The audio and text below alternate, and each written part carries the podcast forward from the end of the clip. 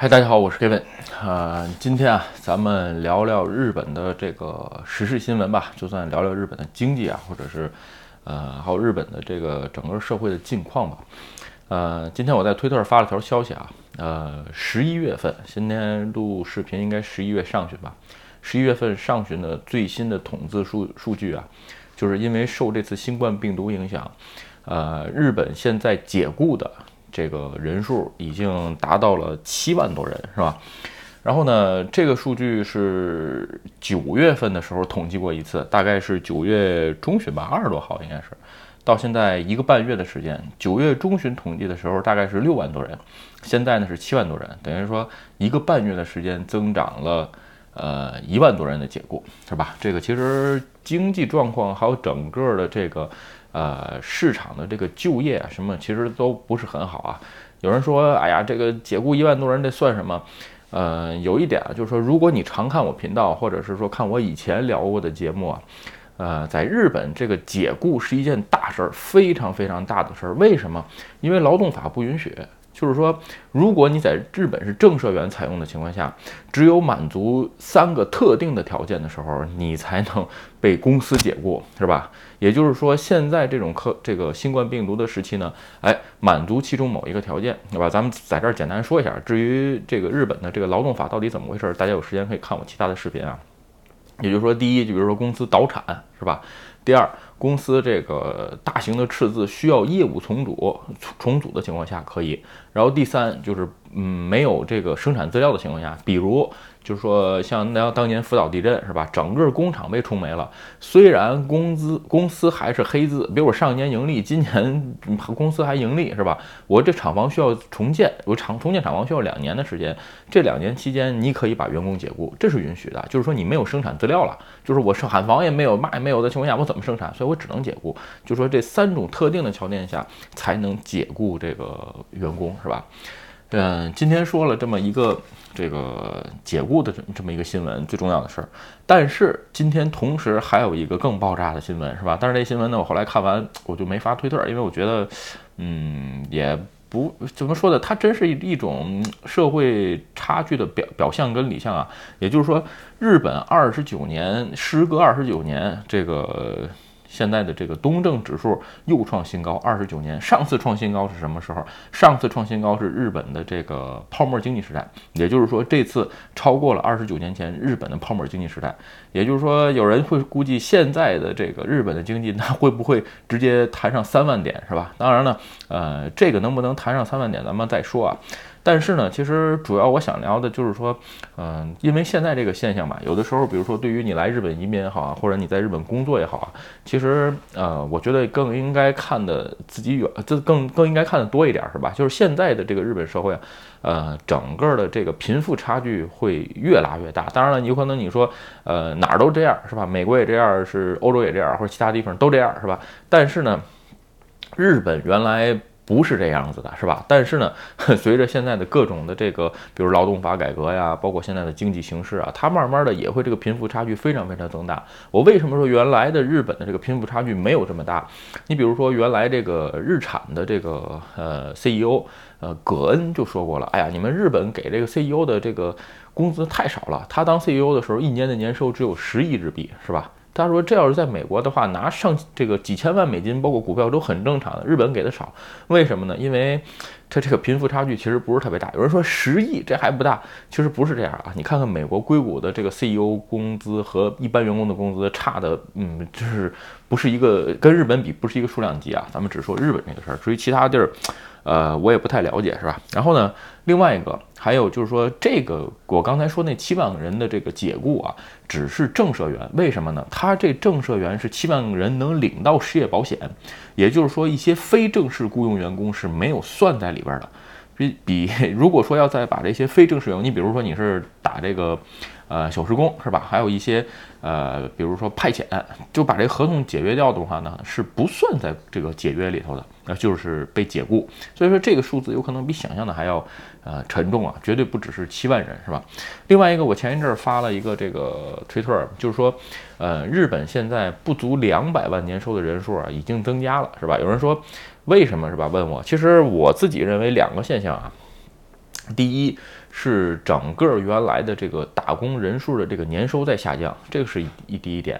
然后第二点啊，很可能是很多，比如说家庭主妇，或者说是原来不需要打工的人，因为呃另一半的收入有减少，所以不得不去打工了。相反，他们原来从没有收入，呃变成了有收入，但是那个收入不太多的情况下，这一部分人增加了。其实我周围就有很多的这个。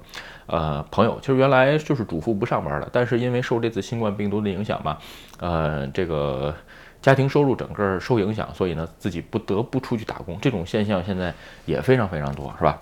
然后呢，另外一个啊，就是说。呃，今天想聊这个话题，也也就是说，日本现在的还有一个问题，就是说，呃，自杀人数是吧？这个我在别的视频聊过啊，就是说，日本现在因为新冠病毒感染死亡的人数，我如果没记错的话是三千多人，是吧？这个网上有数据可以查，如果我记不清的话，这无所谓啊，就也就是三千多人。但是，呃，我当时看这个新闻是九月多九月份啊，在同一时间点，日本的自杀人数已经超过了一万八千人，是吧？有人说这个。这个有什么关系吗？你比如说在欧洲啊，比如我当时看过西班牙，好像是法国的一个数据啊，经济不好和自杀人数没有什么变化，没有任何关系，可以说它的这个民族性就在这儿了，是吧？也就是说经济好不好，他这个人自杀人数不变。但是日本通过这么多年吧，当年的泡沫经济啊，包括现在这几年的什么日本沉没呀，什么经济在复苏啊，等等等等，其实日本的很多经济学家已经证明了。日本的经济跟自杀人数是联动的，也就是说，经济只要不好，自杀人数马上就增长，是吧？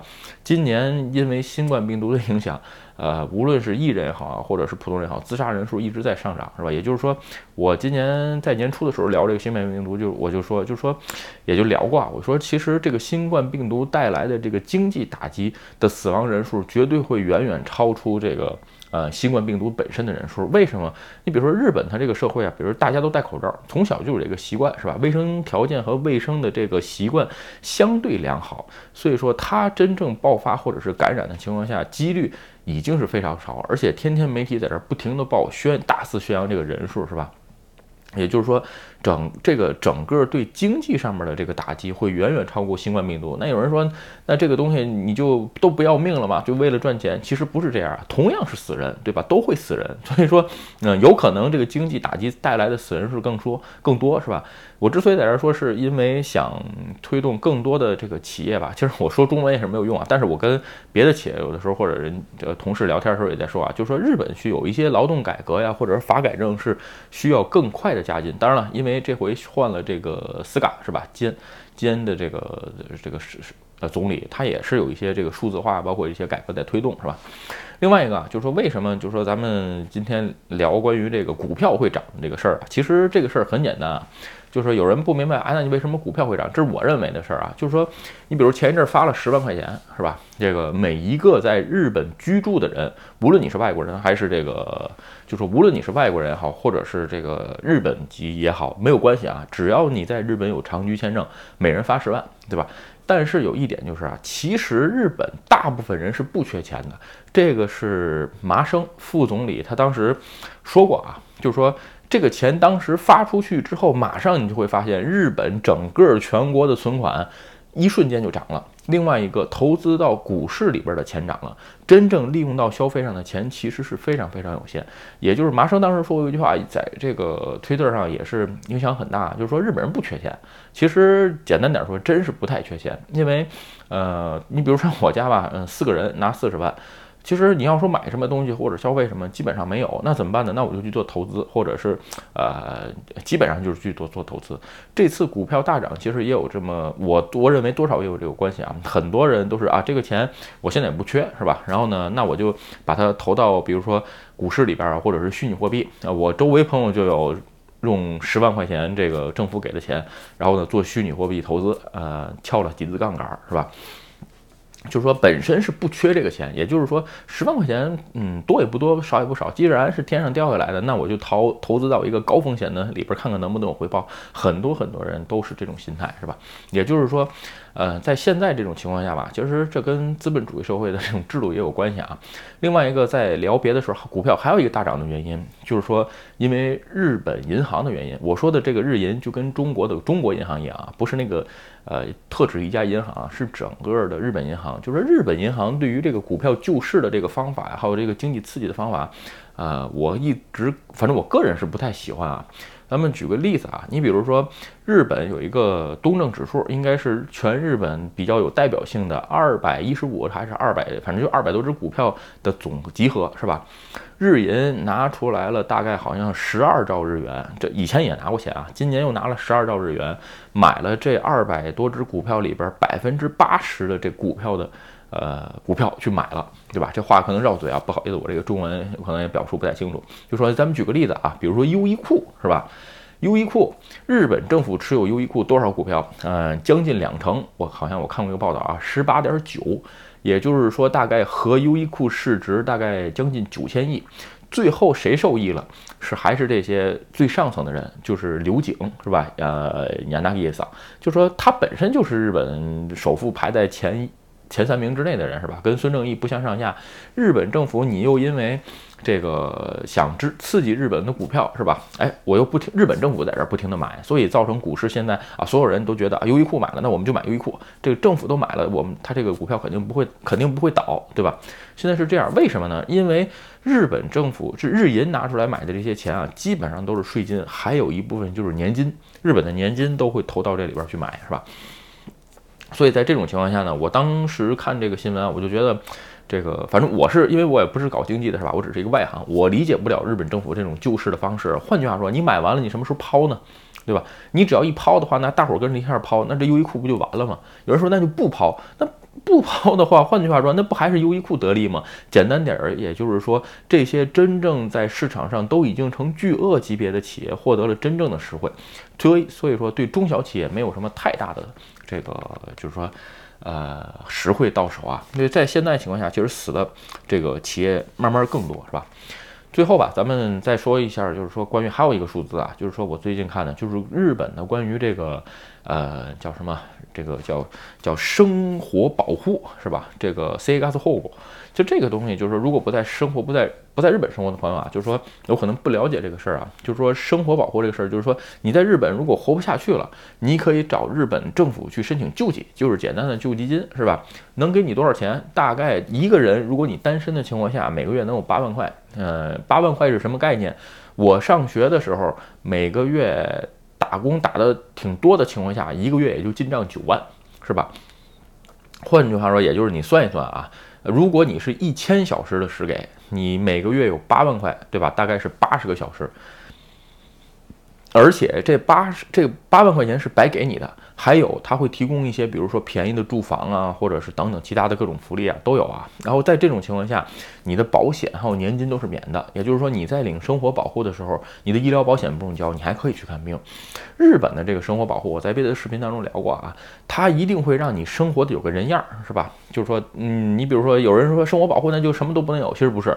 生活保护的情况下，在日本的这个生活困难户的这个规定里边，你比如电视、电话、电脑都属于生活必需品，包括上啊，是吧？在这种情况下，你可以有这些设备的前提下，还可以领这些钱，最少呃应该是八万块啊。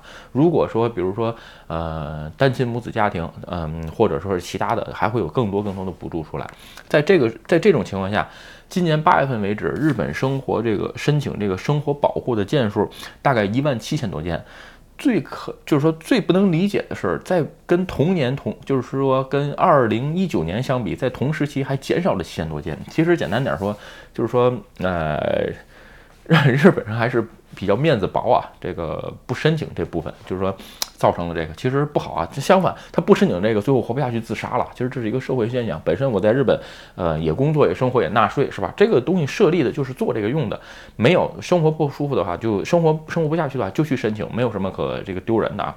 然后呢，另外一个咱们就是说聊一下这件事儿怎么办啊？就是说现在这种情况，就说如果你是在日本长居生活，是吧？因为我也有，呃。网友问我是吧？比如说突然没有这个工作了，就是在今年三四月份的时候，突然一下停了，也没有工作了，或者怎么样的时候没有收入，活不下去了。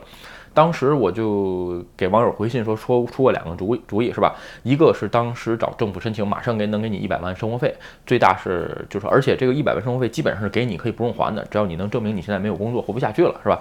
另外一个就是说，呃，我刚才说的那个生活就是困难户申请的这个这一部分钱，有人说，哎呀，这个东西我这申请完一次之后，会不会成我这个污点啊？以后这个会不会这个影响，比如说规划呀、永住啊？我只能说，制度就是制度，这是两两套完全不同的体系。嗯，是这种事情，这就这个制度的建立本来就是为了在人们生活不下去的时候给人们一个生活保护啊，并不是说啊，你这个有一次没工作了，你就以后就不能规划这是完全是两套体系。凡是说这种话的人，基本上都是，呃，自己在这儿这个，我只能说自己在这儿揣测这些制度啊，其实没有用啊。包括什么田抚养多了不能规划，不能什么都完全不一样。这种就是说没有根据的话呀，其实没有什么用啊。这是一点，是吧？另外一个还是那句话，就是说现在这个时代吧，就是说贫富差距会越来越大，而且这个解雇的现象也会频频发生，因为企业活下去本身很难，是吧？